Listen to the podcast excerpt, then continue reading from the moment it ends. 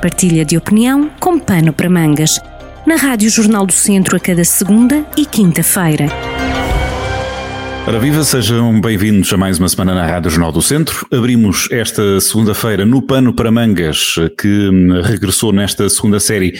Nesta segunda-feira temos connosco de novo Luís Nunes, professor universitário na área da comunicação e consultor na mesma área.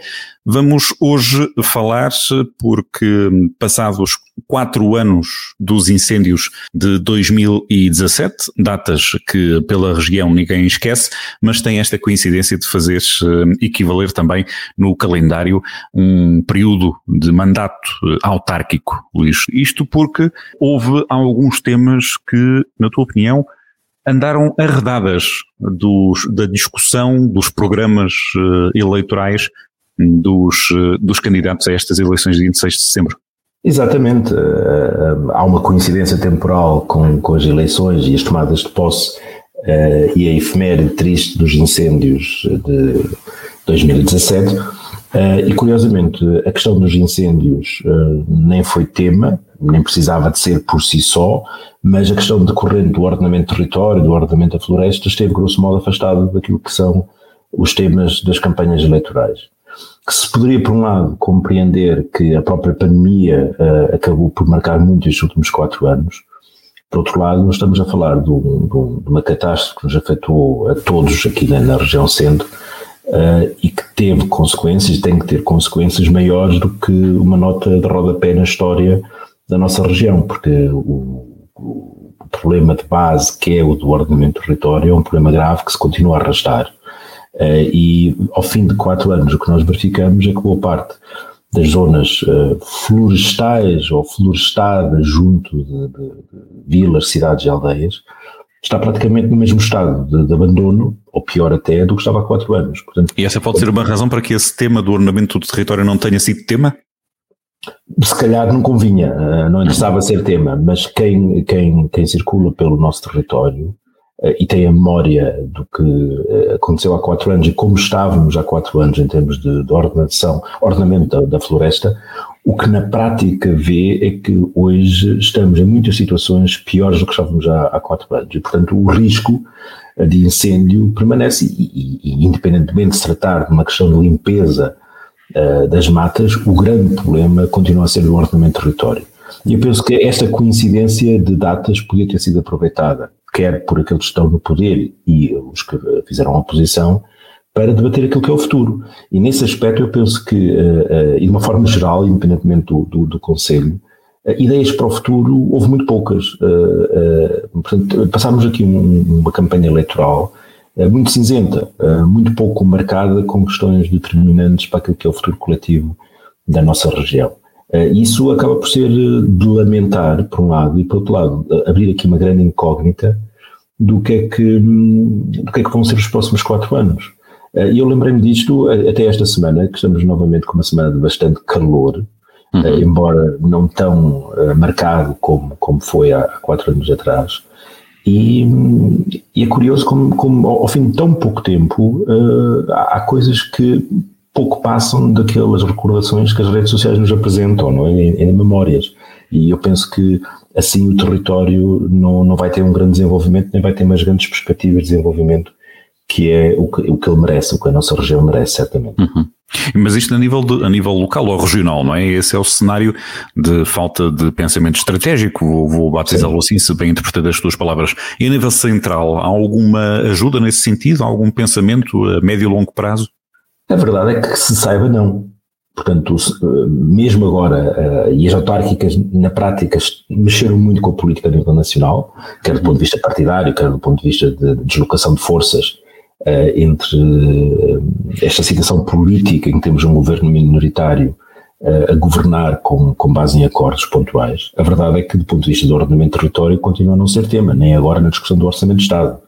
Curiosamente, o, o governo, primeiro-ministro, enquanto secretário-geral do Partido Socialista, um, envolveu-se bastante nas autárquicas, e com todo direito, como é evidente, e, e, e um dos temas foi uh, a bazuca, o, os investimentos que, que, que, uhum. virão do PRR, mas mesmo a esse nível uh, não há investimentos significativos nesta área. Portanto, foram anunciadas muitas obras, uh, obras de, de, hospitais, obras em estradas, por aí fora, mas esta questão particular nunca foi abordada nem questionada. Parece-me que uh, há aqui um certo desprezo ou uma certa negligência desta questão que é fundamental. E se calhar daqui a três ou quatro anos vamos estar novamente a lamentar-nos um, por uma onda de incêndios que certamente aí virá. Hum. Quer dizer, estamos, estamos num ciclo uh, ambiental e no ciclo de, de, de, de, acumulação de matéria combustível, que inevitavelmente os incêndios virão novamente a atacar-nos forte, de uma, uma Esse, força renovada. Essa, essa escolha de temas, uh, ou ao mesmo tempo uh, a escolha de temas para deixar outros temas e outros protagonistas, uh, digamos assim, de lado, ou para não, para não lhes dar esse, esse, essa capa, esse destaque, um, por ali pode estar alguma, alguma inteligência política. Ao ouvir-te agora falar, uh, lembrei-me dessa, dessa situação ao colocares António Costa como secretário-geral. Ele poderá ter ali servido como uh, amortecedor, por exemplo, do ministro frágil uh, para ele, exemplar, que é o, o, ministro Cabrita, que, que, tutela a proteção civil, portanto tutela também um, um pouco a parte da, da pelo menos da, do combate a incêndios, da proteção de pessoas e por aí fora.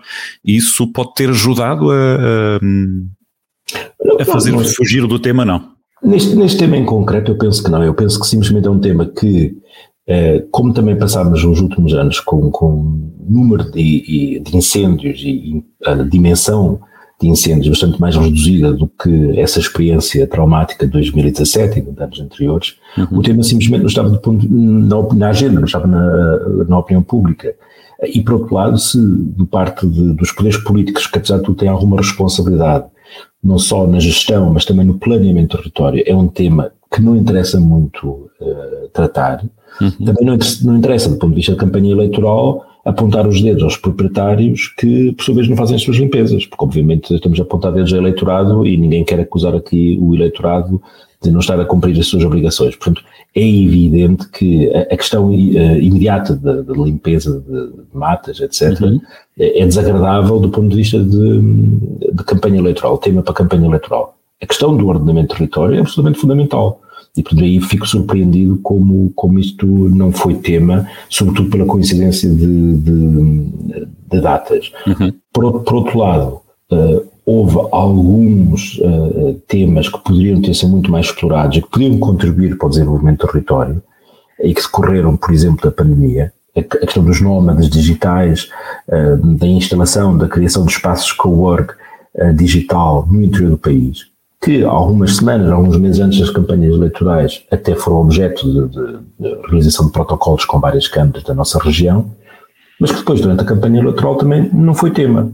Portanto, uh, a ser tema, a ser tema foi trazido muito, ao uh, muito à margem, muito residual, exatamente, para confirmar um pouco a exceção à regra, não é? Exatamente, quer dizer, e, e, isso poderia ser de facto uma consequência positiva do ponto de vista de desenvolvimento do território uh, destes últimos dois anos, uhum. que é uh, haver a percepção por parte de uma larga faixa da população e da economia que é possível trabalhar no interior com iguais ou melhores condições, não só do ponto de vista financeiro, mas também de infraestrutura de telecomunicações.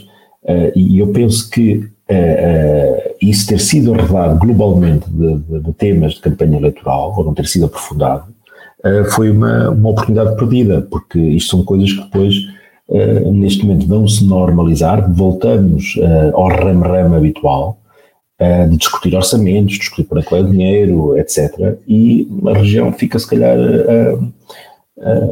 sem uh, conseguir pegar nem temas que poderiam trazer uma, uma, um reposicionamento de longo prazo e não apenas de, de, um ano, dois anos ou no máximo de quatro anos até o próximo ciclo eleitoral. Uhum. Isto quando se fala, isto para, para, completar aqui a ideia, Luís, para que quem nos eh, ouve, para quem nos acompanha, eh, não fique com um conceito também muito hum, geral. Quando falamos em ordenamento do território, estamos a falar uh, exatamente de que tipo de casos de trabalhos? É só floresta ou há mais do que isso?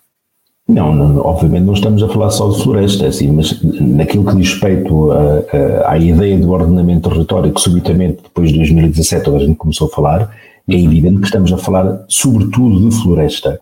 Mas uh, neste tema o importante é a articulação entre a floresta, a maneira como ela é, é constituída, sobretudo do ponto de vista de unidades de propriedade. E na nossa região nós temos um, um, um minifúndio, isto é, micropropriedades que tornam muito difícil a sua gestão mas sobretudo do ponto de vista camarário e do ponto de vista do ordenamento do território, de licenciamento de espaços, haver um muito melhor pensamento estratégico do que é que são locais de produção florestal e o que é que são locais de fixação de urbanizações ou residências, etc. Uhum. Porque nós, o que não pode acontecer, e foi isso que acabou por, por ter um impacto muito grande uh, nos incêndios de 2017, penso que foi precisamente um território que, do ponto de vista florestal, está desordenado, mas que ao mesmo tempo a construção de habitações está dispersa por esse território florestal desordenado.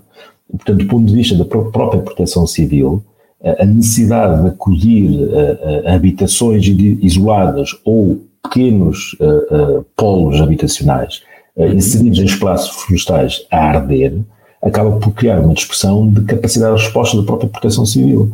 E, portanto, há aqui todo um conjunto de questões que deveriam ser pensadas do ponto de vista estratégico e que não são, nem foram, nem foram sequer debatidos, nem sequer, foram pensados do ponto de vista de campanha eleitoral e eu penso que isso foi uma oportunidade perdida.